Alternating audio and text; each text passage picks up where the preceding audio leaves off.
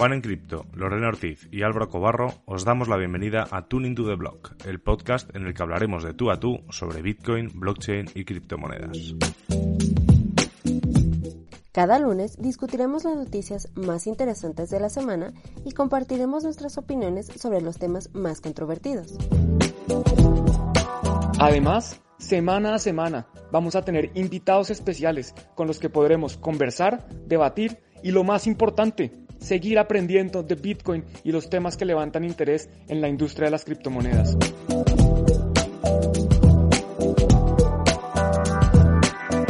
¿Qué tal? Muy buenas noches, muy buenos días, muy buenas tardes, según de donde nos veas.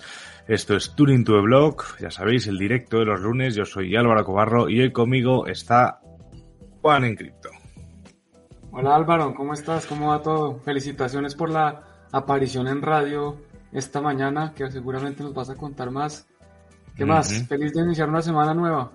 Sí, sí, al final va pasando y ya estamos en marzo, ¿eh? este, este, está pasando el año rapidísimo, inauguramos mes, eh, Bitcoin cerró febrero no tan bien como, como a lo mejor nos hubiese gustado, pero bueno, yo sigo bien, no sé tú Juan. Claro que sí, es que más de un 55% en lo corrido del año y por ahí un 300% desde septiembre. ¿Qué más puede pedir uno? Uno no puede esperar que, que todos los meses siga subiendo sin parar en línea recta hasta la luna. Eso no pasa. No, y de hecho, de hecho lo hablamos aquí más de una vez y dijimos que no siempre va a estar para arriba y que nos tocaría hacer algún directo con alguna bajada de Bitcoin. Hoy la verdad es que no sé, creo que ha subido un poquillo, no, no he estado tampoco especialmente pendiente, pero, pero bueno, es lo de siempre, ¿no? Yo creo que 2021 aún le queda mucho, mucho año, por mucho que hayamos entrado ya en febrero y, creo que nos dará muchas grandes sorpresas Bitcoin y también malas, ¿eh? O sea, también habrá días de bajadas gordos como los que hemos vivido esta última semana y, ahí es importante que no seáis manos débiles y no le regaléis vuestros Bitcoin a, las manos fuertes. Efectivamente. que Sailor sí nos ayuda a, esparcir la palabra, pero, pero al final se quedará con, con, los, con los de las manos débiles. Así que ya sabéis, hay que aguantar. Así es, es que ese es el problema, que Bitcoin es para todos, no es para unos pocos. Y esos pocos están tratando de eh, acapararlo todo. Entonces hay que tratar de hacer el mayor esfuerzo por no dejárselos, tratar de además difundir la palabra de Satoshi para que más personas aprendan de esta tecnología revolucionaria antes de, que sea tarde, antes de que ya Michael Saylor y Elon Musk nos dejen sin Bitcoin para, para los demás. Efectivamente, efectivamente. Pero bueno, ya sabéis, vamos a empezar. Uy, yo tengo hoy el pelo como muy liso, no sé, no sé muy bien por qué. Pero vamos a empezar eh, con lo que sería la, la encuesta de la semana, eh, que lanza como siempre Juan. Y aquí la tenemos, eh, una, una encuesta con muchos emojis en el cual pues estaba cuándo vender Bitcoin, otros mil millones en Bitcoin, mueven 100 Bitcoins de 2010 y más comisiones igual, más cripto. No sé si es como lo querías poner, Juan. Ya por tradición, Juan, ¿cuál elegiste tú? Bueno, esta vez escogí la ganadora, pero debo confesar que fue sin culpa. Iba a presionar la de Mueven 100 BTC de, de 2010. Inmediatamente apareció con un mensaje de Twitter o algo así, se bajó y le di clic a cuándo vender Bitcoin, pero no era la que yo quería. Mm. O sea, gané sin culpa. Fíjate que yo también voté, está aquí la prueba, que yo también voté la de Mueven 100 Bitcoins de 2010 porque realmente me parece, no, no he visto, no busco la noticia, no he tenido tiempo, pero me parecía algo muy, muy interesante. Y al final, pues lógicamente estamos en un mercado alcista, existe FOMO por la gente, es muy normal que la gente se esté preguntando esto. ¿Cuándo vender Bitcoin? Tú, Juan, ¿qué, ¿cuándo vendes? Bueno, vamos a ver, pero antes de, antes de ir a la noticia y discutirla, porque la verdad es que no hay una respuesta absoluta, entonces vamos a ver distintas versiones. Quería explicar, si pones otra vez la pantalla, los, los tres otras noticias rápidamente para los que a veces quieren saber más las otras noticias. Entonces, otro otros mil millones de BTC, obviamente era MicroStrategy, comprando otros mil millones de, de dólares en Bitcoin, entonces no cabía todo completo, pero ahí más o menos se hacía entender mueven 100 bitcoins desde 2010, es que básicamente una persona, un minero, alguien que minó 100 bitcoins, dos bloques distintos en 2010, los recientemente los movió. Y finalmente lo otro, la, última noticia de más comisiones, más cripto, es que precisamente ahora que los bancos están empezando a, meter comisiones por todo, a mí por lo menos ya me tocó comprar disque un seguro de vida para que no me cobraran comisión por tener mi cuenta de ahorros. Entonces, bueno, el tema es que entre más comisiones empiecen a cobrar los bancos, pues más gente se va a ir hacia las criptomonedas. Esas eran las tres noticias y nos quedamos, yo creo que sí, con la, con la que la gente quiere. ¿Cuándo vender Bitcoin? Eso es lo que la gente quiere saber y eso es lo que vamos a hablar. Efectivamente. Eh, estoy viendo, supongo, que me estáis escuchando bien, porque otra vez me sale la señal de mala, de mala red. Tú, Juan, me, ves y me escuchas bien, ¿no? Te veo y te escucho bien. Creo que se de pronto se traba un poquito la imagen. Ah, más o menos, pero te oigo perfecto. Vale, si no, ahora probaré a hacer el, mítico cambio de siempre. a ver, a ver cómo, a, ver cómo resulta. Bueno, estoy viendo que preguntáis. Aquí tenemos, sí, aquí tenemos ya opiniones. Mi intención no es vender, sin embargo, sí vendería con la intención de acumular a un mejor precio. O sea, vender alto para comprar barato. Y también por aquí hay otro que dice que, que no sean manos débiles, dice Giovanni, que se lo deberíamos vender eh, a Juan y Álvaro. Que, es lo que haríamos nosotros, no creas, ¿eh, Giovanni, no hay, no hay mucho cash donde, donde, donde sacar. Y, y, pregunta, pregunta Luigi que dónde anda Lore y por qué no me llevó y por qué no nos llevó. ¿Por qué no, ¿por qué no nos llevó? Eso nos preguntamos, Lore. Nada, está en un viaje familiar y se lo merece totalmente y aquí nos, nos vamos cubriendo unos y otros. Así que desde aquí un saludo a todos los seguidores del Bitcoin en que hoy no está vuestra, ¿cómo lo llamaríamos? ¿Vuestra lideresa? No, lideresa suena muy mal. ¿Vuestra Lore? Lore, perfecto. ¿Cómo mejor escribir a Lore que con Lore? Así que bueno, vuestra lore, así que nada. Y nada, y un saludo a todo el mundo que estoy de aquí, que Mafo, Mafo, Mafo no se vende nunca, efectivamente no se vende nunca. Y bueno, ahora vamos a ver por qué sale esta noticia. Además yo creo que había una pista, había una pista totalmente en, había una berenjena en la, en, la noticia, así que si habéis seguido un poco la actualidad de cripto Twitter, veréis que es, que es, que es por algo así, que es el enemigo, entre comillas, de Bitcoin. Peter Schiff pregunta por Twitter, si compro algunos Bitcoin, ¿cómo sabré cuándo venderlos? ¿Y qué le respondemos? Bueno, pues hay varias respuestas de la gente. La verdad es que esa, es la pregunta del millón. Eh, cualquier persona, inversionista o trader, quiere saber cuándo comprar y cuándo vender. Y si supiéramos, si tuviéramos una bolita mágica para, para adivinar, pues eh, estaríamos haciéndolo en vez de estando aquí contándoles eh, nuestra conversación o lo que opinamos. Pero si quieres leer algunas de los que están por ahí, algunos de los, de los comentarios de la gente, porque le respondieron varias personas. Al final, el músico, por ejemplo, el músico Dick Moore dice, ¿de qué sirve comprar una casa si nunca vendes? ¿De qué sirve tener armas nucleares si nunca las usas? Bitcoin no está ahí para venderse con fines de lucro. Esa puede ser la cantidad de gente que lo está usando, pero ese no es su propósito. O sea, Dick Moore, no sé, no sé qué músico es Dick Moore, eh, a lo mejor Mafo lo sabe, que de música sabe un rato, pero veamos, Dick Moore. Mm, pues no creo que sea este, porque este lleva muerto, de, este lleva muerto seis años, o sea que no creo que sea este. Eh, pues no sé, no sé, no sé quién es. Pero me parece una gran respuesta. Al final, el Peter Sith es Peter Sith. al final yo creo que bebe un poco de, bebe un poco de generar polémica, ¿no? Y de atacar Bitcoin incluso sin, incluso sin algún tipo de, sin ningún tipo de fundamento, que bueno, que es algo que hace mucha gente, pero al final es Peter Swift y, seguramente tenga Bitcoin. Y yo no me creo que Peter Swift no tenga Bitcoin. Yo creo que fielmente que tiene Bitcoin y si no lo tiene él, lo tiene el hijo, que es evidente y que por otro lado al final eh, uno como padre, pues lo que trabaja es para dejárselo al hijo. Y si el hijo ya está ahí montado y él simplemente está exposicionando al hijo para que le vaya mejor, porque eso es lo que hacen, ese circo de, eh, no, papá, yo, yo, tengo Bitcoin y tú no, y papá dice, no, el hijo es tonto porque, no tiene, porque tiene Bitcoin y no oro. Eso al final lo que está haciendo es es dándose autopromoción, ¿no? Está es metiendo a su hijo en el juego de las redes sociales, dejándolo listo para cuando, cuando se gradúe. Entonces ya, ya queda bien montado el hijo de Peter Schiff con el tema de Bitcoin. Yo creo que es una es un circo más que realmente que, que odie Bitcoin en, sí mismo. De pronto lo odia, pero ya, ya, es, ya es otra cosa.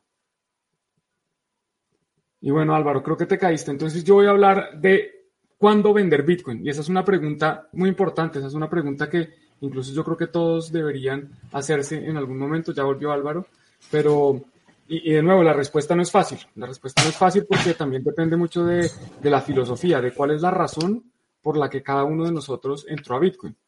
Entonces, si alguien entró para hacer dinero rápido, bueno, de, entrada le digo que no es lo mejor, no es la mejor razón para entrar. Difícilmente le va a ir bien a esa persona porque esto es de paciencia, esto es de, eh, de sufrimientos, esto, esto hay que parirlo, esto es duro. Eh, pero si uno tiene una filosofía de, oiga, es que Bitcoin va a ser, es ese nuevo activo digital que, que va a empezar a ganar importancia, que me permite tener libertad financiera, realmente control de mis activos, habrá algunos que dicen yo no vendo, yo para qué voy a vender. Incluso Michael Saylor decía recientemente en uno de sus, de sus, eh, eh, de sus 400 mil podcasts, porque ahora creo que su trabajo se volvió a pasar de ser una compañía a ser podcaster profesional. Bueno, él decía lo siguiente, él decía que, a ver, si a mí me preguntan cuándo me voy a, cuándo voy a quitar la página de internet, pues, pues nunca, ¿para qué voy a quitar la página de internet? Si me preguntan cuándo voy a devolverme a una tecnología inferior, o sea, que yo tengo, no sé, eh, CDs y me voy a volver a, a, Betamax y después de CD me paso a, a Blu-ray o lo que sea, todas estas nuevas tecnologías que van avanzando. Él dice, ¿para qué me voy a devolver? ¿Para qué voy a vender mis bitcoins si eso sería como dar un paso para atrás? Entonces, esa, ese es un tipo de, de personas que no sé, Álvaro, ¿tú qué piensas de esos Bitcoin holders a muerte que dicen, así ah, Bitcoin caiga, yo voy a holdear?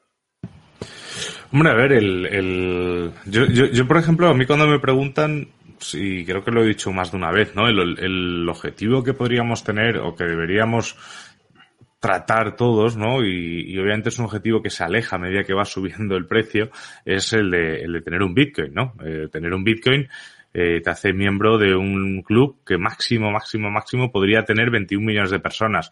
Y sabemos que no es así. O sea, que no va a ser, porque se han perdido muchos, hay gente que tiene muchos, eh, o sea, que ya no van a ser nunca 21 millones de personas. Por lo tanto, aquí estamos cogiendo el punto de, de, de que tener un Bitcoin siempre es importante.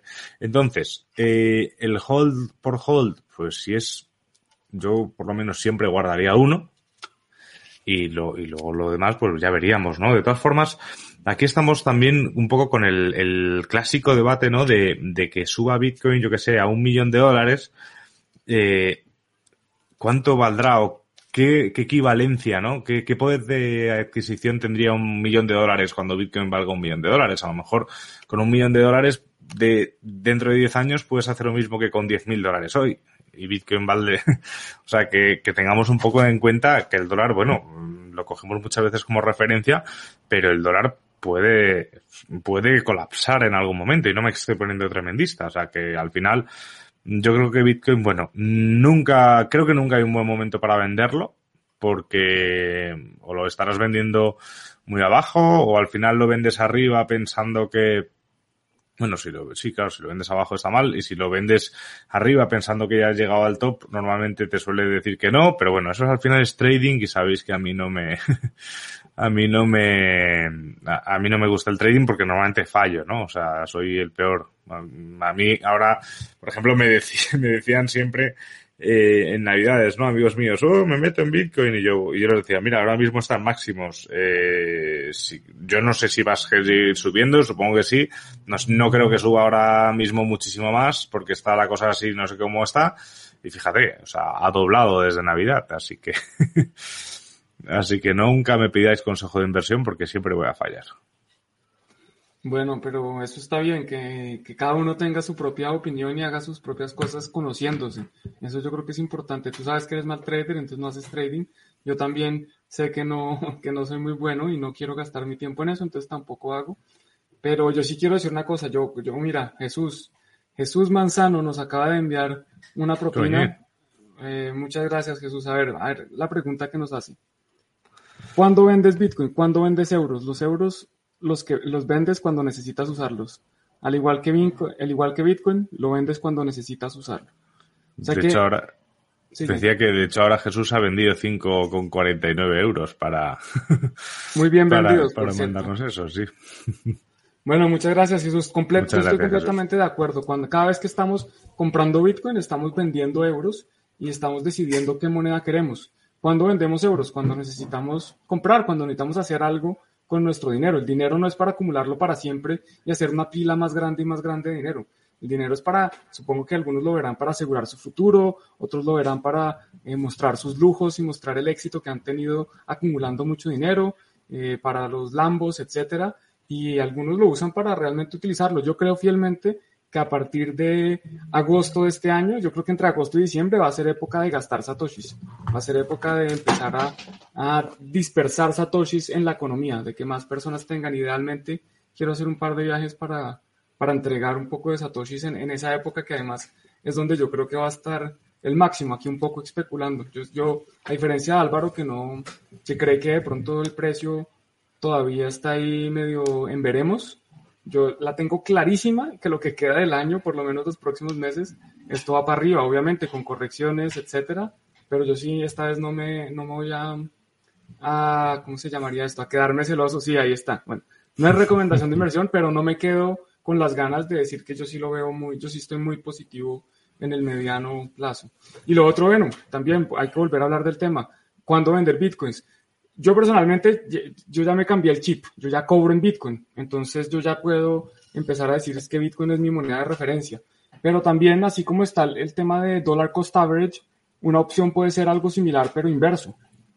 Similar es, oiga, en la subida, como esto está subiendo, pues cada cierto tiempo venda un porcentaje y con eso va, digamos, eh, pasando a caja, si ven a Bitcoin como una inversión y más como una inversión de, de mediano corto plazo. Eh, porque si uno la ve como una inversión de largo plazo, al final las, fluctuaciones no le importan. Que sube, que baja, al final no es, no es tan importante. Pero si lo ven para más el corto plazo, pues pueden ir tomando ganancias eh, de a poquito, en la medida que vayan queriendo. De pronto, de nuevo, similar a dólar cost average, una vez al mes, una vez a la semana, van sacando, no sé, un 10%, lo que les da la gana. Eso, eso es una opción de cuando vender Bitcoin. Decía por aquí que hay que pedir consejo Juan y hacer lo contrario. bueno, lo que ha dicho ahora Juan tiene bastante sentido y es bastante incluso conservador. O sea, es ir poquito a poco, de la misma manera que entras poco a poco, sales poco a poco. Es una forma de no quedarte nunca con cara de tonto. Así que yo creo que ahí en el caso de Juan no, no ha dicho ninguna tontería. Y, y a ver, y yo soy, no, no es que sea más conservador, yo creo que sí, que Bitcoin de aquí a final de año va a subir más. Eh, pero porque realmente creo que se están metiendo mucha gente muy potente y se está metiendo a precios muy bestias, por lo tanto, creo que no hay, creo que, que, esa gente no está esperando a que baje para entrar, ¿no? Como podríamos hacer cualquier inversor pequeño de a ver, uh, a ver si baja dos mil dólares para cogerlo en un precio mejor. Ellos no, ellos van directos, compran y ya está, ¿no? Entonces, eh, creo que es muy fuerte ahora mismo y creo que va a seguir subiendo. Obviamente va a tener sus correcciones. A mí esta corrección de la semana eh, es gracioso, ¿no? Porque eh, cuando hace una corrección así Bitcoin es cuando te vuelven, todos los que te tal te vuelven, ah, ¿has visto Bitcoin? Está cayendo mucho. Y dices, bueno, joder ha caído, sí, ha caído mucho, pero joder, sigue, sigue a muchísimo dinero, o sea que tampoco es que nos estemos muriendo, o sea, si bajase Bitcoin a cero, pues ya, bueno, ya nos preocuparíamos o ya intentaríamos hacernos con todos los que no quisieseis, porque si está a cero es que nadie los quiere, pues yo los recibo encantado. Así que vamos. Pero un poco de contexto, es que, es que en lo corrido del año, con toda la caída que tuvo la semana pasada, que ha sido la caída más grande desde marzo del 2020, con toda esa caída, estamos por encima del año en el, un 60% en este momento. ¿Qué, ¿Cómo se puede quejar uno frente a un activo que le ha dado el 60% en el año? Y algo rápido que yo quiero mencionar es, siempre que a mí me preguntan cuándo vender el Bitcoin o, o dónde venderlo, esto es lo que yo pienso, lo que estoy poniendo aquí en pantalla, lo que dice Carlos. Es que no, hay, no, no voy a tener que venderlo. Cuando quiera usarlo, lo voy a poder usar. Ya sea para pasarlo a una billetera de Lightning y utilizarlo para pagos, ya sea porque voy a transferir un valor importante, voy a comprar algo grande, Bitcoin lo voy a poder usar porque yo estoy aquí para el largo plazo. Entonces, esa respuesta de Carlos me, me gustó mucho. Eso no se vende, eso se va a usar. ¿Cuándo vender? Eh, sí, los, los euros. Es como la misma pregunta, ¿cuándo uno los va a usar? Efectivamente. Y bueno, ya creo que hemos parado con la, el tema de inversión. Podemos quitar el banner de, el disclaimer. Y vamos a pasar a una cosa que hice un experimento. Eh, por cierto, Juan, eh, está claro que en Twitter lo que mola es que la gente interactúe, porque ha sido de las publicaciones más vistas nunca de, de Bitcoin, obviamente con, con, más interacción, que fue esta pregunta de aquí. ¿Qué arregla Bitcoin? Veamos esas respuestas. Eh, os lo puedo enseñar, a ver, que no cierra aquí, por ejemplo. Ah, Os iba a enseñar las estadísticas, pero es que estoy en el mío. Así que nada, ya os la, eh, casi le han visto unas 10.000 personas y como veis tiene una ristra de, de, comentarios, comentarios muy interesantes, luego comentarios no tan interesantes. Vamos el primero. El primero, don Isaac Asimov. Pregunta, respuesta, es una buena pregunta. Pues no veo que arregle muchas cosas. Facilita la legitimación de capitales y la evasión de impuestos. Bueno, eso no sería arreglar algo, sería empeorarlo. De los comentarios no he leído ninguna respuesta convincente, la verdad. Eh, bueno, la cosa es que eh, yo he de decir que en este, yo últimamente estoy un poco en, en Twitter, en el Twitter de Bitcoin concretamente, eh, ya respondo cuando alguien dice algo que es una tontería, ya no soy, soy cero corporativo. O sea, ya llega un punto que, que, que, me, que yo personalmente me he cansado de responder, no, pero es mejor que estudies porque tal, bla, bla, bla, bla. No, si alguien dice una tontería, si alguien dice una gilipollez, pues se le dice, has dicho una tontería. Y lo que dices es una tontería. Eh, hay varios, hay, hay varios comentarios que, comentan eh, cosas como, por ejemplo, que Bitcoin no es escaso no es escaso porque es divisible en satoshis. Entonces, que claro, que eso es, eso es que hay mucho Bitcoin. Dices, no, a ver, vamos a ver. Es, es, que es, que no es tan difícil de entender. O sea, Bitcoin como tal, solo puede haber 21 millones. Han perdido varios millones. Por lo tanto, ya no puede haber 21 millones. En la Tierra, si no me equivoco, que somos 7.000 millones de personas, Juan, más o menos. Sí, un poco más. O un poco más incluso. Pues de, de 7.000 millones de personas, solo un máximo de 21 millones de personas podrían tener un Bitcoin entero. Que ya no va a ser un 21, ya no van a ser 21 millones de personas. Por lo tanto, decir que Bitcoin no es escaso porque es divisible en satoshis, lo siento, pero, pero es absurdo. Me ponían un ejemplo de no, y si tú dices que las manzanas y es como si me cuentas las manzanas en docenas, ¿no? Eh, todo el mundo puede tener manzanas, pero a lo mejor no todo el mundo puede tener una docena de manzanas. Es que, es que Bitcoin no es una docena de satoshis. Bitcoin es Bitcoin, un Bitcoin es un Bitcoin y un Satoshi es un Satoshi. Entonces es que es absurdo, pero bueno, ahí hay muchas más cosas, hay cosas de verdad súper interesantes. De hecho, Juan, si quieres mientras comentas voy a, voy a localizar algunas de las interesantes. Bueno, busca las interesantes y yo les digo lo que pienso. Decir que Bitcoin no es escaso porque hay 20, porque hay 21 millones que se pueden dividir en 100 millones de satoshis, es como decir que el oro no es escaso porque se puede dividir en onzas y después en gramos y después en átomos de oro. Y como hay muchos más de 21 millones de gramos de, átomos de oro, entonces el oro no es escaso. Es como decir que el agua no es escasa, porque es que se puede medir en cucharadas. Entonces yo cojo cucharas y voy a sacar siempre infinita agua porque, porque no es escasa, hay infinita. Yo puedo sacar muchas, muchas cucharas. Eso es, es un argumento muy ridículo. Es que el, la gente no entiende que es que no importa si fueran 21 millones o 42 o un millón o, medio, si fuera medio Bitcoin, no importa, eso es suficiente porque no se trata, es, es una unidad, es, es, todos los Bitcoins en circulación hacen uno, es como toda el agua en circulación, no, no importa si se miden galones o se miden cucharadas, es, es una unidad. Eh, la forma de medir el Bitcoin en Bitcoins o en Satoshis es solo, es solo una unidad, no, no, no cambia en, nada la escasez o no del Bitcoin. Eso es, ese es el argumento más ridículo que he oído. No, y, había uno que decía, oye, pues yo he estado en Michigan y he comprado con satoshis eh, carne o no sé qué y yo he visto que con 100.000 satoshis ya puedes usar todo el sistema entero de Bitcoin, por lo tanto no es escaso pues no sé, en el momento que quiera, que necesites comprar algo que vale 200.000 satoshis, pues ya estás fuera, ¿no? Ya no, ya no te vale. Es, es, que, es, que, es, que es un absurdo. Pero bueno, no sé, yo no sé si a lo mejor son trolls, ¿eh? Y me los estoy comiendo y, y, y, en, y en, mi frustración estoy aquí intentando, eh, pues, simplemente se están riendo, pues, pues es posible. Pero bueno, la verdad es que además de esto, pues, Aquí yo puse, yo abrí la lata, ¿no? Puse un, un fácil, me da control acceso a mi dinero 24-7. Tú ponías, Juan, que el sistema, y arregla el sistema podrido que nacimos. Nuestro amigo Araban daba nuevas oportunidades financieras a desbancarizados. Eso es una cosa que me gusta. Esta es otra figura. El Bitcoin es una buena idea, pero solo es una idea porque moneda circulante nunca será y como reserva de valor no tiene una utilidad que sirva en el mundo real a través del tiempo. La mayoría de monedas han sido alimentos o alguna materia utilizable. Eh, yo aquí te le respondo lo que os digo. Agradecemos tu respuesta, Eric, pero no hay por dónde cogerla. Eh, es, eh, es, que es así, es que es así. Entonces, ¿qué pasa si los días, que si el día de mañana los gobiernos declaran ilegales a las criptomonedas? Es decir, ningún comercio puede recibir como pago, se va al suelo. Yo le contesto que realmente, por mucho que prohibiesen, tendrían que apagar Internet para que dejase funcionar, que es lo bueno que tiene también todo esto. Aquí Sin Number, que es un super fan de Cardano, eh, decía que eso, que, que arreglaba Bitcoin, porque ahora ya no hace nada, que las mayorías de criptomonedas decentes no puedan hacer. La típica discusión entre altcoins y, eh, y, y, iba a decir y shitcoins y Bitcoin. Entre shitcoins y bitcoins o altcoins y bitcoin, ya sabes que a mí yo lo de shitcoin, bueno, sí, que, que narices. No, a mí Cardano, yo voy a decir que a mí no, no, no me disgusta, ¿eh? Aquí habrá nuestro amigo Paul, que ha llegado tarde, lo hemos visto, pero Paul, no te ponemos falta, la ética y moralidad monetaria y tecnológica, la propiedad de un activo real. Aquí, aquí es. Aquí empieza todo el día. ¿Otra vez hacemos el mismo?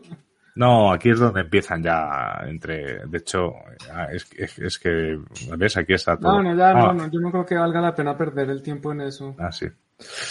Pero bueno, la, la cuestión es que ha sido, ha sido un experimento. ¿Qué se les responde a esas personas? Yo que, que, cuando dicen gilipolleces les respondo gilipolleces, sinceramente. Have fun bueno. staying poor. Efectivamente, have fun staying poor. Eh, a ver, yo esto me decía, no, pero no puede responder así cuando pides respuestas, ¿no? Y aquí realmente en un hilo de estos no se piden respuestas, ¿no? Lo que se piden es que la gente interactúe, la gente comparta sus ideas y obviamente pues, pues se puede, ¿no? Había otro que, que, que, no sé, es que la verdad es que esta semana está un poco crispado en Twitter. Tengo que dejar Twitter un, una temporada, yo creo, porque si no voy a terminar saliendo en Cointelegraph como CEO de Bitcoin la lía en Twitter o algo así. Entonces, mejor no. voy, a, voy a tomarme el ejemplo de, de, Alexis de no responder esos comentarios absurdos sin lógica. El Bitcoin es finito. Bueno, sí. Es mejor muchas veces no, no alimentar al troll que se comenta, ¿no? De acuerdo, a mí incluso me, en mi canal tengo comentarios en videos que me dicen, pero ¿por qué habla de usted? ¿Por qué no habla de Bitcoin? Y yo, es que es mi canal y yo hablo de lo que me da la gana, porque, porque tengo que dar explicaciones a una persona en internet que está poniendo comentarios en mis videos, ¿no? Yo, cada uno habla, hace lo que le da la gana y cuando él tenga su canal hablará de lo que le dé la gana. Efectivamente, eso es, eso es. Pero bueno, vamos a seguir con las noticias. Eh, esta, es, esta es una de las noticias importantísimas, ¿no? De la semana que se, se preveía como, como la debacle, como el fin de Bitcoin, que es el juicio de Tether culmina en un acuerdo. ¿Cuál es la gravedad? Al final aquí, por lo que yo pude leer en esta noticia de Bincrypto, lo que resultaba es que, bueno, que sí es cierto que Tether y Bitfinex eh, tienen que dejar de operar en Nueva York y han tenido que pagar una multa de 18,5 millones de dólares. Eh, la cierto es que ha afectado muy, muy, muy poquito, muy poquito. Eh, Bitfinex y Tether, y Tether insisten que ellos no han hecho nada ilegal, supongo que están recurriendo todo esto, pero vamos, al final, esto es el 15 de octubre de 2018, que era el medio de comparación de nada, y pero aquí estaba una, esto es tras la sentencia, ¿no? O sea, realmente nos ha dado igual. Es que, a ver, 18 millones de dólares para una compañía que maneja Tether hoy en día son más de 30 mil millones de, de, market cap. Pues no es nada, es, es el costo de hacer negocios. Es como cuando EOS levantó 4 mil millones de dólares en su ICO y los multaron como con 24, una cosa así ridícula. Ese es el costo de hacer negocios, eso no pasa nada, eso sigue, es business as usual. El negocio sigue, eh, Tether demostró que ahí sigue funcionando. ¿Qué le pidieron? Le pidieron que fuera más transparente con su información, que yo creo que es algo que a todos nos gustaría. Quien no quisiera que Tether publicara, pues tuviera como una prueba de reservas, que de alguna forma demostrara que los euros que tiene efectivamente respaldan eh, los Tether que ha emitido. Que yo, yo creo que sí, yo no tengo por qué dudar de la entidad, tampoco es que les crea a muerte, yo no tengo Tether y, y no me interesa tener Tether, pero, pero pues creo que cumple una función y, y sí sería mejor para el mundo que, que eso se supiera. Y por otro lado, eh, entonces la, los temas eran una multa y que no puede operar en Nueva York. Ellos ya no operaban en Nueva York, entonces no cambian mucho. Eh, claro. Los ciudadanos neoyorquinos que quieran utilizar eh, Tether seguramente lo van a usar porque ¿cómo les van a prohibir eso? Esa es parte de la idea de, de cripto, que uno tiene una billetera de Ethereum y quién sabe que es de uno o no. Obviamente yo, yo, existen analíticas y todo, pero pues yo lo veo difícil. Yo creo que tengo 70 Ethers en una wallet que no sé si vale. Si tienes 70 Ethers, estás listo. Ah, okay. No, no, Tethers, Tethers, en una wallet de Ether, que no sé si ahora mismo vale, no sé cómo están en, últimamente, estos últimos días las, las comisiones en Ethereum, pero por lo que he visto han estado muy, muy fuertes, eh, así que ni los he intentado mover, los tengo ahí. Sé que no suben ni bajan, están ahí. y ya cuando pueda pues los moveré y los cambiaré por algo, por algo interesante, porque además no me acuerdo ni por qué los tengo. O sea, yo creo que ha sido por cobrar algo de, no sé, realmente no sé ni por qué los tengo. Em, pues Juan, eh, preguntaba aquí, eh, Silvia, por favor explica tus argumentos para tener respuesta, para poder tener respuesta yo, gracias. No sé a qué te referías, Silvia, así que si lo dejas otra vez en un comentario, yo eh, y Juan, pues, pues seguramente respondamos, pero es que no sabemos muy bien a, a qué te estás refiriendo. Y bueno, Juan, llega el momento de mi autopromoción. Vamos, vamos, eso está bien. mi autopromoción y no es para vender y no es para vender nada, ¿eh? simplemente es porque creo que creo que ha pasado algo. No, no, no, no, no. Voy a sacar una ICO de Álvaro Cobarro. no, no, no. Es broma, es broma.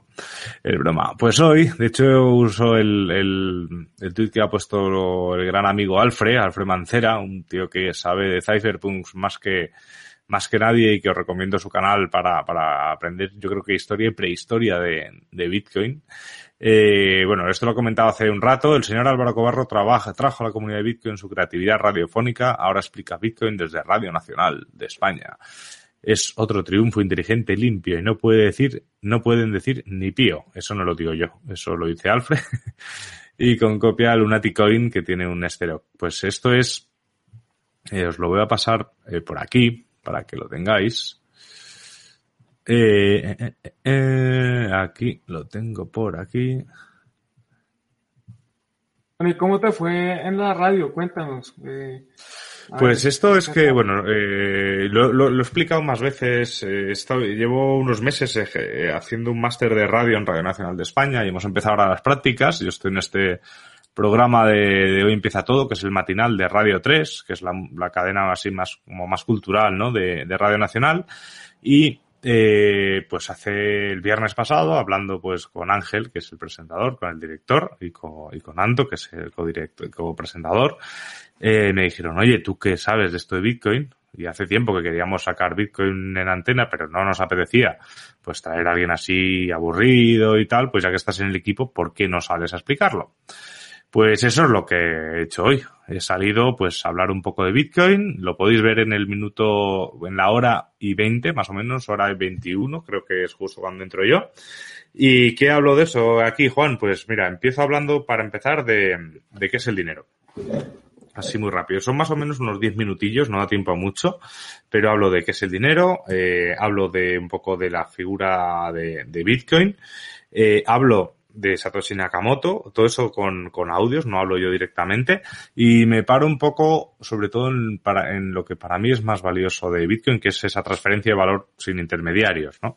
Eh, de hecho, eh, hay un, simplemente hay un corte del de, de, amigo Lunatic Coin, que fue pues porque hablando con él, de, de, de a ver él cómo podría o sea, qué pensaba de, de, todo esto y como tal, pues me mandó, es, es, un corte que no estaba preparado, o sea, me mandó, ah, pues yo hice un post el otro día, muy interesante por cierto, en el que hablaba de unos inversionistas de una especie de tesis sobre Bitcoin, ¿no? Un, una hoja como para entender Bitcoin. Y, claro, y ellos flipaban con que eh, claro, la gente piensa en el precio, pero realmente lo interesante es tú poder comprar una barra de pan, ¿sabes? Como si fuese efectivo, pero con digital, ¿no? Así, no sé, escuchad, escuchad el, el podcast y a mí mmm, me parece muy guay que en un espacio que es máxima hora de audiencia, por así decirlo, en lo que es Radio 3, que tiene, tiene su audiencia, eh, pues se pueda hablar de Bitcoin de esta forma. Buenísimo Álvaro, pues felicitaciones y yo creo que además queda reflejado en el precio la buena tarea que hiciste, porque definitivamente hoy ha sido un día espectacular eh, para el precio de Bitcoin, que no significa que sea un día espectacular para Bitcoin ni mucho menos. Yo me voy a robar la pantalla un segundo y voy a compartir el efecto Álvaro. Porque es que Álvaro salió en radio e inmediatamente esto es lo que pasó. Una vela buenísima, verde. aquí está, nada que hacer, contundente. Álvaro está moviendo el mercado Álvaro, el, manipulador. Eh, vamos a ponerle velas de cuatro horas. Entonces, Álvaro habló aquí, ¿cierto? A las, a, las, ocho, de la mañana. sí, más o menos. Y ahí se disparó Bitcoin. está claro, es, está claro, eh, es un punto como tal. Y bueno, lo que sí que he visto, eh, lo que sí que he visto, eh, algún comentario que decía que en los medios mainstream, por así decirlo, no es un buen sitio, ¿no? Para aprender de esto porque desinforman. No sé, yo creo que creo que cuando un medio hace un esfuerzo y no estoy haciendo la pelota a lo que es eh, lo que es la lo que es mi casa ahora en radio, pero cuando un medio hace un esfuerzo eh, para atraer a alguien que más o menos controla el tema y se sabe explicar y no cae en las absurdeces típicas de esto es para droga o esto es para lo que sea, creo que lo mejor es aplaudirlo, ¿no? O sea, pero a este y a cualquier otro medio, o sea, si alguien ahora mismo, yo qué sé, Televisión Española o, Antena 3 en España, pues llama a Juan para hablar de esto, pues joder, se aplaude, ¿no? Es, o sea, no, hay que tirar piedras cuando, cuando nos dan apoyo, pero bueno, y cada uno obviamente, es normal que haya también quemazón con los medios, pero bueno, hay que, hay que también, yo creo que dar, que no, no las gracias, o sea, aplaudir simplemente cuando estén las cosas. Bueno, sí, de acuerdo. Mira, aquí incluso un comentario que nos comparte Paul García, siempre es buen tiempo para educar sobre Bitcoin. De acuerdo, cualquier medio que utilicemos, radio, televisión, YouTube, Twitter, etcétera, yo creo que es buen medio para educar sobre Bitcoin.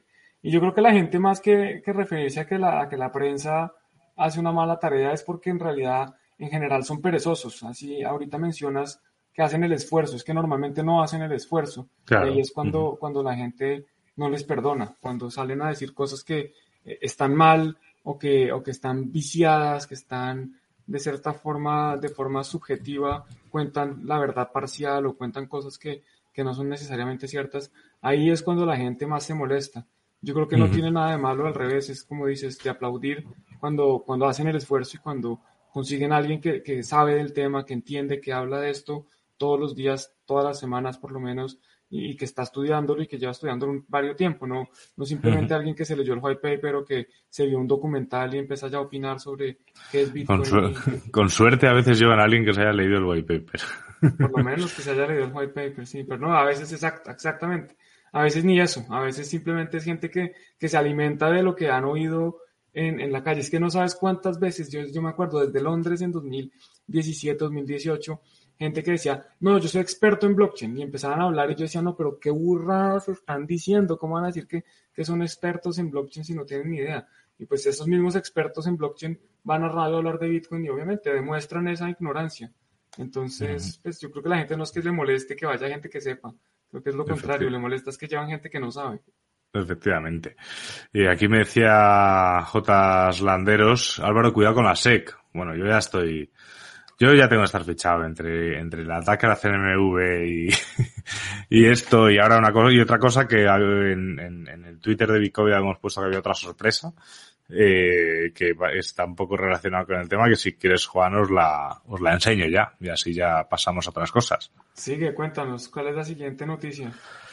Pues eh, resulta que también es, hoy, hoy tengo un día súper corporativo de Radio Televisión Española, pero es que es que ha dado la casualidad que en Place, que es Place es como la plataforma web para jóvenes de Radio Televisión Española, eh, hacen un programa de divulgación científica y de diferentes temas que se llama What, ¿tú cómo lo ves? Pues este verano eh, yo grabé una entrevista muy larga al sol, pasando mucho calor, sobre eh, criptomonedas y sobre Bitcoin. Esto se ha publicado hoy a las 7 de la tarde, yo no lo he visto. Eh, de hecho, Vamos no a verlo en vivo. No lo, no lo vamos a ver en vivo entero. Pero. Vamos a ver cuándo sales. Ah, pues mira. ¿De qué vale esto? Estaba aquí al principio ya. Bueno, no, hay que, habrá que verlo. Compártenos el link ahí en el chat para, para verlo más adelante. Está bien grabado. Lo que sí que, sí, sí, hombre, aquí van, iban con cámaras, me pongo los cascos otra vez. Lo que sí que me he dado cuenta, me acabo de acordar ahora, ostras, esto es interesante. Me acabo de acordar ahora que cuando grabamos esto, Bitcoin estaba en torno a los 10.000 dólares. O sea, fue hace casi un año. Sí, sí, sí, sí, o sea, fue en verano totalmente, vamos. Mm. Eh, sí, sí, fue en verano seguro. Y está en torno a los 10.000 dólares. Y es más, yo me acuerdo que, que les, les hablaba un poco de la minería, de, lo, de la emisión de minería, de lo que es la recompensa. Y claro, y yo me acuerdo que les dije, se dan ahora mismo 6,5 bitcoins, que son aproximadamente unos 63.000 euros. O sea que quedó desactualizado. Vas a parecer que no sabes. No, a ver, hombre, se nota que por el, por el sol y por todo se nota que es Ah, verano. ¿no? Pero, pero ojo, eh, porque es que ahora mismo creo que son más de 260.000. 6 por 4, 24, sí, 240. Sí, sí, sí. O sea, 5 ya. O sea, ojo, ¿eh? Porque tened en cuenta en ese vídeo que todo se, se ha grabado en verano, ¿no? Y, y la verdad es que los, los títulos no, no están actualizados, supongo, o sí, no lo sé, pero yo me acuerdo que esos datos que podrían variar, eh, así que, bueno, ya sabéis, o sea, tenemos aquí bastante, bastante contenido, os voy a compartir el de esto por el chat y ya que aquí se acaba mi parte corporativa de, de, de todo esto. Bueno, yo voy a ir aquí por comentarios mientras tanto. Nos dice Andrés Quiroga, muchachos, ¿qué opinan que las ballenas controlen el 63% del mercado? Y lo que Bill Gates opina de BTC. No, no sé qué es particularmente lo que Bill Gates opina de. BTC y me tiene sin cuidado. Si quieres contarnos, Andrés, con gusto. Y con respecto a que las ballenas controlen el 63% del mercado, tampoco me importa. Al final, si quieren beneficiarse de eso, tendrán que gastárselo y no pueden imprimir más de la nada. Eso es el principal problema que yo veo de, de cómo funciona el mundo tradicional hoy. Que es que no solo imprimen, tienen todo el control, sino que adicionalmente si se lo gastan, imprimen más. Aquí el que se quiere gastar sus bitcoins, se los gasta y los deja de tener y ya no tiene el control y ese 63% cada vez va a ir bajando más. Entonces, no sé si quieres opinar algo más ahí, Álvaro. Eh, ¿Qué opinan de que las ballenas controlen el 63% del mercado? No sé si leí la... Bueno, no sé. O sea, de hecho, el hecho que haya ballenas que controlen gran parte del mercado es porque la gente les vende, ¿no? O sea, ¿qué vamos a hacer? Pues cuando las, balle- cuando las ballenas quieran vender un poco, pues, pues el, el retail recupera sus bitcoins, pero a las ballenas no tienen pinta de querer vender. Eh, yo creo que al final el tema de ballenas y no ballenas eh, es un cuento que nos hemos comido y echarle y siempre hay que echarle la culpa de todo a las ballenas, ¿no? El, el, eh, el Como el gobierno, hay que echarle la culpa Sí, al claro. gobierno de todo. Eh, el- el- si sube, porque ah, es que claro, es que las ballenas inflan el precio y si baja, uh, es que las ballenas manipulan el precio. A ver, aquí, aquí somos de Save the Whales, ¿no? Hay que salvar a las ballenas, o sea, que, que las ballenas están ahí, claro que están ahí, pero al final, mm, si tú eres dueño de tus bitcoins, las ballenas, pues, pues, pues que jueguen las ballenas, no sé, yo es que estoy tranquilo con ese tema, ¿no? O sea, si ¿Qué me preocupa a lo importa que haga el mejor... vecino? Claro, claro. A ver, a mí sí que me puede preocupar a lo mejor un poquito el tema de Glassnode que hemos mencionado alguna vez, ¿no? O, incluso MicroStra- Mic- MicroStrategy comprando eh, grandes cantidades, porque ellos ya son empresas más que ballenas, pero no sé, yo creo que son preocupaciones. Un- Una ballena que tiene Bitcoin a mansalva porque viene desde el 2010, 2011, es- eh, eh, eh, esa es una ballena que va a mantener Bitcoin. Y obviamente, pues puede vender, se puede comprar una casa, se puede comprar un coche, se puede comprar lo que sea, faltaría más, que es su dinero, que haga lo que le dé la gana, ¿no? Con ello. Entonces, eh, yo creo que es mejor que dejemos de pensar en las ballenas. Y supongo que lo, y lo de Bill Gates no tengo ni idea qué dijo, pero pues no sé, últimamente se vuelve a atacar otra vez a Bitcoin por el tema de ecología. Eh, yo creo que ya lo mencionamos en, la, en el anterior, no, en el anterior directo que, que, estuve, que estuve yo, así que pues si ha sido sobre ecología, pues ya está. Mafo, no le vendéis a las ballenas y listo. El Bitcoin es el único NFT que realmente funciona. Yo estoy de acuerdo. Yo estoy de acuerdo contigo, Mafo. Bueno, y yo quiero dar mi opinión sobre esta, esta pregunta. Eh, bueno, dice, ¿será que Bitcoin pierda valor en el futuro debido a que se ha superado por monedas de tercera generación que traen mejor tecnología y mayor utilidad, como lo son Polkadot y Cardano? Mi opinión personal, aquí no damos recomendaciones de inversión. Yo creo que Bitcoin no es una, o sea, Bitcoin además de ser una tecnología es mucho más que eso. No importa que haya tecnologías mejores, porque es que Bitcoin se hizo para generar un bloque cada 10 minutos, no se hizo para hacer transacciones inmediatas. Bitcoin se hizo sin programación, eh, ¿cómo se llama esto? Turing Complete, o sea, para hacer contratos inteligentes complejos. Eso es de aposta, eso es a propósito. Bitcoin fue creado con estos fines, para que no se pudiera utilizar para esas cosas. Entonces, decir que cómo alguien le va a competir porque hace eso, pues no es, no es razonable, porque es que Bitcoin no hace eso a propósito. Entonces, si alguien hace eso, pues no es competencia de Bitcoin. Tienen que entender muy bien cuál es el posicionamiento de Bitcoin. ¿Acaso Cardano me va a mí a traer transacciones sin fronteras, eh, incensurables, eh, con un montón de características que tiene Bitcoin, cuando hay un señor que se llama Charles Hawkinson que está detrás y que decide qué hacer y que puede pedir dinero a través de la fundación y, y puede hacer lo que quiera? No, es lo mismo con cualquier otra blockchain. Es que hoy en día el hecho de que Bitcoin nace en unas circunstancias tan especiales, tan únicas, que yo creo que hace que sea incomparable con eh, criptomonedas de tercera generación con mejor tecnología. Esa es mi opinión personal. Yo creo que, yo creo que directamente eh, no existen criptomonedas de tercera generación, ni de cuarta, ni incluso de segunda. O sea, son, eso son palabras, son maneras de llamarlas, son criptomonedas y punto, cada uno con sus características, que te pueden gustar más o menos. Eh, yo creo que comparar Bitcoin con Cardano, con Polkadot, pues comparar peras con manzanas. Eso es, lo haría nuestro amigo Simov, seguramente.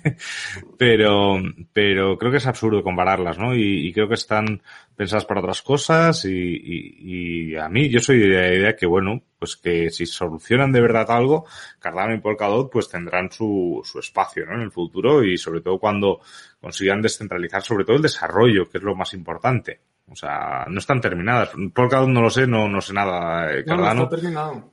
Por cada uno está terminado. Eh, Cardano creo que hoy, ¿no? Tenía un, un hard fork importante para su red, pero, pero siguen desarrollándose. Y sí es cierto que ya se puede hacer staking, que lo que es el consenso cada vez es más descentralizado, pero el desarrollo sigue siendo centralizado en la fundación y en el equipo, ¿no? Eh, hasta entonces es un proyecto que está centralizado. No pasa nada, es la forma que han elegido ellos desarrollarlo, ¿eh? pero, pero, pero está centralizado, o sea, no es comparable, yo creo que con Bitcoin. Eh, y a mí, por mucho que le fastidie, no sé si Iván está viendo, si no lo escuchará luego, y Iván el otro día se reía de mí por, por decir que a mí me gusta Cardano. Eh, a mí sí, a mí me ha gustado siempre, pero porque me gusta la manera de trabajar, pero no, no lo comparo con Bitcoin, me parece absurdo. Tampoco lo comparo con Ethereum, y se puede decir que sí que ahí sí que son súper comparables no sé, yo creo que al final el mercado y, la capacidad de desarrollo de todas irá diciendo, pero no creo que Bitcoin se vea afectada porque a Cardano le vaya bien. Pues ojalá, vamos, yo encantado que a Cardano le vaya bien. Pero, pero creo que no son, no son comparables y, es, y es, una comparación absurda, ¿no? El, de hecho, en el momento en el que alguien eh, compara su proyecto diciendo es mejor que Bitcoin, no es el nuevo Bitcoin o tal, suele ser un scam o suele, su proyecto suele ser un poco basura. O sea que, o sea que bueno, así que yo no, yo no, no haría esas comparaciones. De acuerdo, yo tampoco. Vamos a la, a la siguiente noticia, a ver de qué se trata, Álvaro, cuéntanos.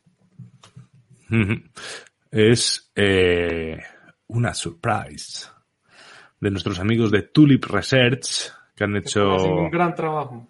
Están haciendo un grandísimo trabajo y estaban hablando de, eh, de Nimbus Platform, ¿no? Es un, os, os, animo a leerlo también, lo tienes en su web, en tulipresearch.com y pues hace, pues como hizo con Quailian en su momento, pues explica por qué Nimbus Platform pues es, un, es una estafa, ¿no? Y al final identifica también a, a, todos los miembros, ya el CEO, fíjate, es que el CEO estaba involucrado en scams, scam, en dos exit scams.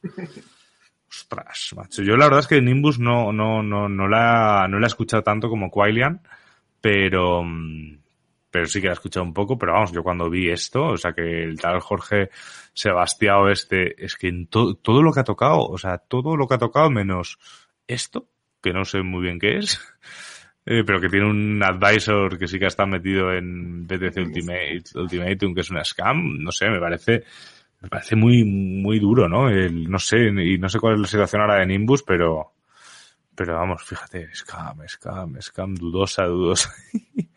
scam, scam, scam, dudosa, dudosa, desconocido. Muy dudosa, muy dudosa, desconocido, dudosa, anunciado, dudosa, scam.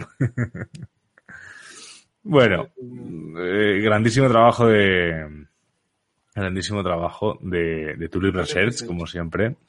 Y, y por cierto, ahora que, que, ahora que mencionamos a Tulip Research, eh, pasó algo que no, que no hemos mencionado, que vamos a pasar rápido, que es esto de aquí, que hizo aquí el amigo Chuiso sobre Quailian. Si ya hemos hablado de Quailian, no, no me acordaba si ya lo habíamos hecho o no. Eh, no, no, Chuiso compartió, de hecho compartió un mensaje en el cual eh, este señor, que era ex CEO de Quailian, se ha ido por, se ha ido porque no ve las cosas muy claras y que, y que decía que no sabía muy bien cómo funcionaba lo de los masternodos.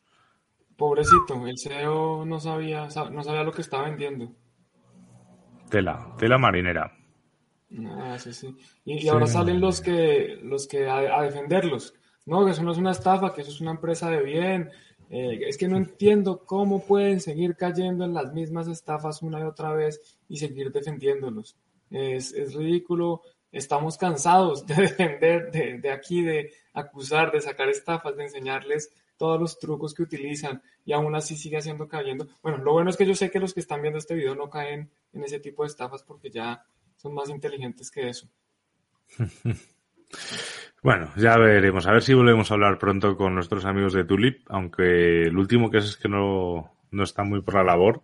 No con nosotros, ¿eh? en general. Eh, o sea, con ellos yo hablo habitualmente y me cuentan y, y tal. Y, y, desde aquí mandarles un abrazo y, y, ya invitarles, ¿no? Para, para que nos cuenten las últimas horas sobre las estafas. Por cierto, Juan, tenemos pendientes una reunión con Lore para, para un tema de tuning de blog. Te lo digo así en directo para que quede constancia y nos, y nos acordemos mañana.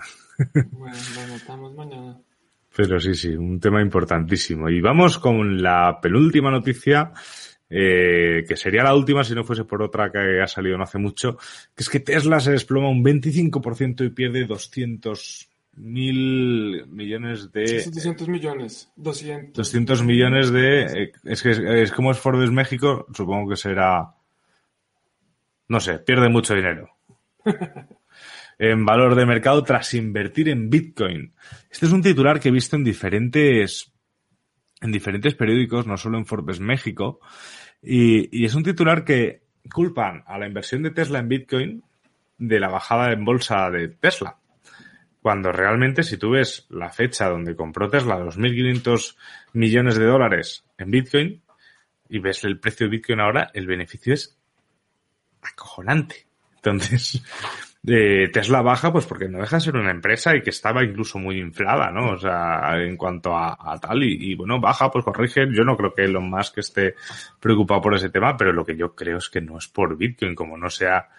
Es que es absurdo, es que incluso si la gente ha perdido confianza porque se ha metido en Bitcoin, pues no sé, o sea, ha ganado mucho dinero en ese movimiento, o sea, que me parece un poco un titular muy tendencioso. No sé qué opinas tú, Juan.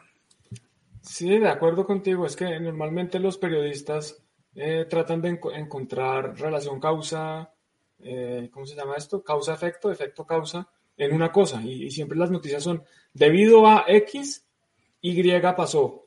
Y no se ponen a pensar que pudo haber sido hechos que no tienen nada que ver al respecto. Algunos incluso dicen, debido a Y, X pasó. Y lo mismo es lo que están diciendo, que debido a la compra en Bitcoin, las acciones de Tesla están cayendo. Eso es una ridiculez.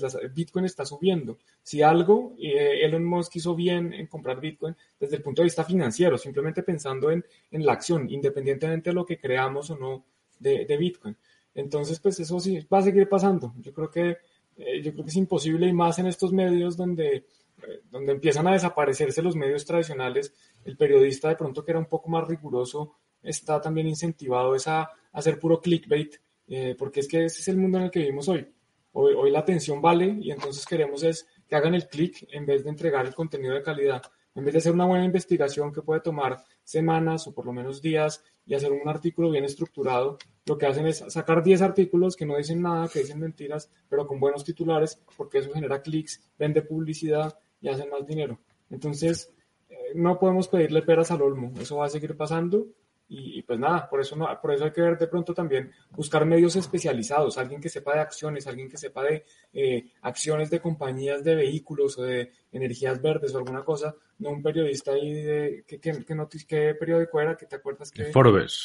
Ah, bueno, Forbes que es finanzas en general, no tienen claro, claro. no, no, y, no, pero de hecho me parece grave, ¿no? bueno, yo la, ese tipo de noticias yo lo he visto en España en, en El Economista, creo, en Bolsa, no sé, la he visto en varias, en varias publicaciones económicas que deberían tener bastante rigor, pero bueno, es muy fácil eh, decir que es culpa de Bitcoin cuando basta hacer los números de la compra de Bitcoin para decir es que es imposible que haya bajado por Bitcoin. O sea, de hecho tendría que, o sea, es ganancia pura lo que ha hecho con Bitcoin, pero bueno. Pero bueno, y, y lo que decíamos, Juan, eh, es que eh, hemos visto esta, esta, tarde, no nos ha dado tiempo a estudiarlo, pero sí que queríamos comentarlo muy por encima. De hecho, puede ser un tema a comentar eh, tranquilamente, que es esto de aquí, que Citibank ha decidido, bueno, ha decidido, ha sacado un informe en el cual habla de que Bitcoin es muy buena opción para, para convertirse en una mm, en una moneda eh, en esto una eh, para el comercio internacional o sea para que para que sea un estándar no eh, un banco como Citibank que la verdad es que ahora mismo creo que tiene bastante movida si no me recuerdo si no recuerdo mal en España tiene bastante movida con temas de de, de, juicios y, tal de por sus tarjetas. Como todos los bancos. Como todos los bancos, claro, como todos los bancos, pero bueno, es un banco grande, es un banco conocido y habla de, de Bitcoin como una posibilidad y cada vez van a ser más.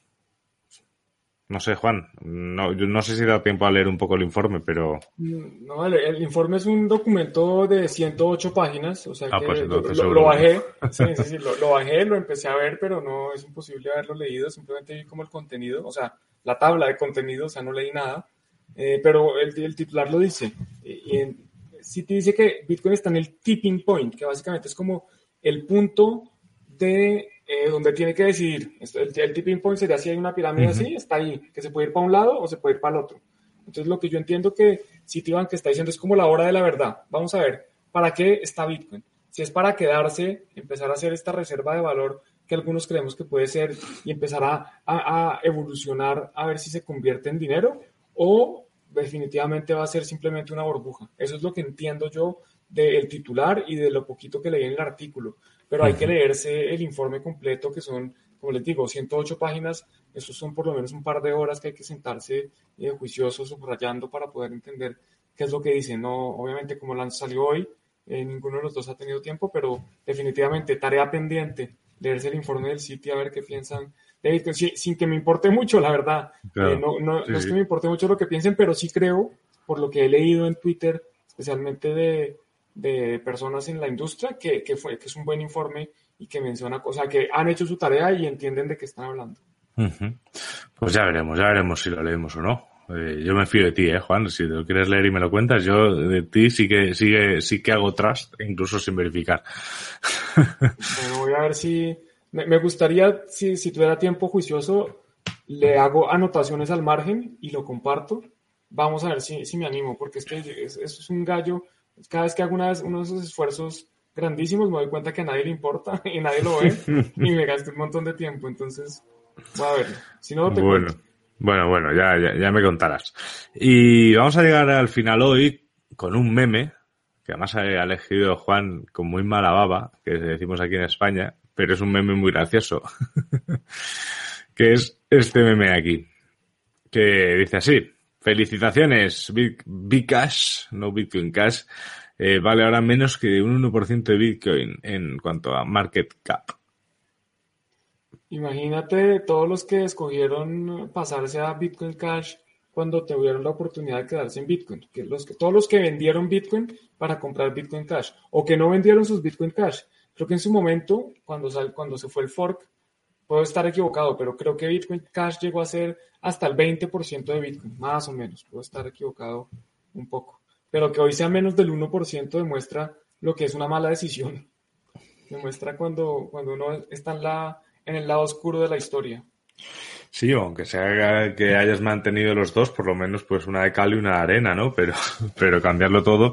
Pero bueno, no sé, habrá gente que se ve que, que, que esté pues súper convencido de que ha hecho bien, igual que gente que le gusta otras cosas, pero bueno.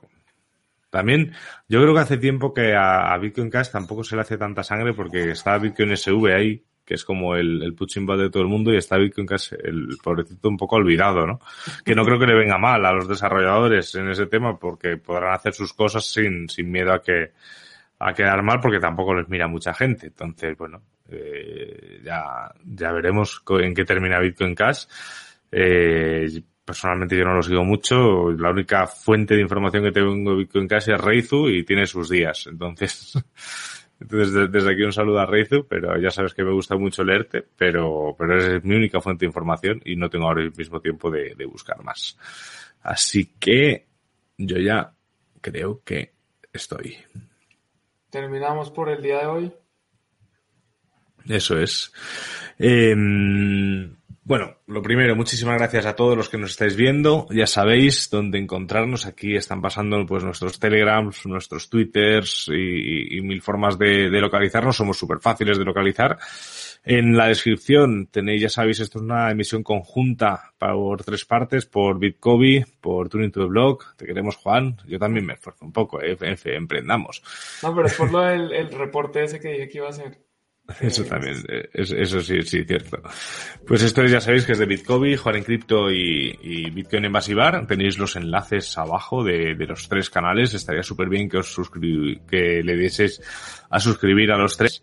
Y, y nada, eh, Juan, nos escuchamos el jueves, salvo, salvo, salvo que decidamos lo con, salvo que decidamos lo contrario que quizás, bueno, ya lo hablaremos mañana tranquilamente. Pero sí, nos, nos escuchamos el jueves y, y nada más. A pues los a Lore desde la playa cuando nos vea después. Ah, sí, bueno, sí. Hola Lore, ¿qué tal? no me das envidia, ninguna. Aquí estamos frío rico. Aquí es, efectivamente, aquí estamos perfectamente en, en Madrid. No hay playa. Vaya, vaya. Así que nada. Pues nada, chicos, Tchau. Tchau.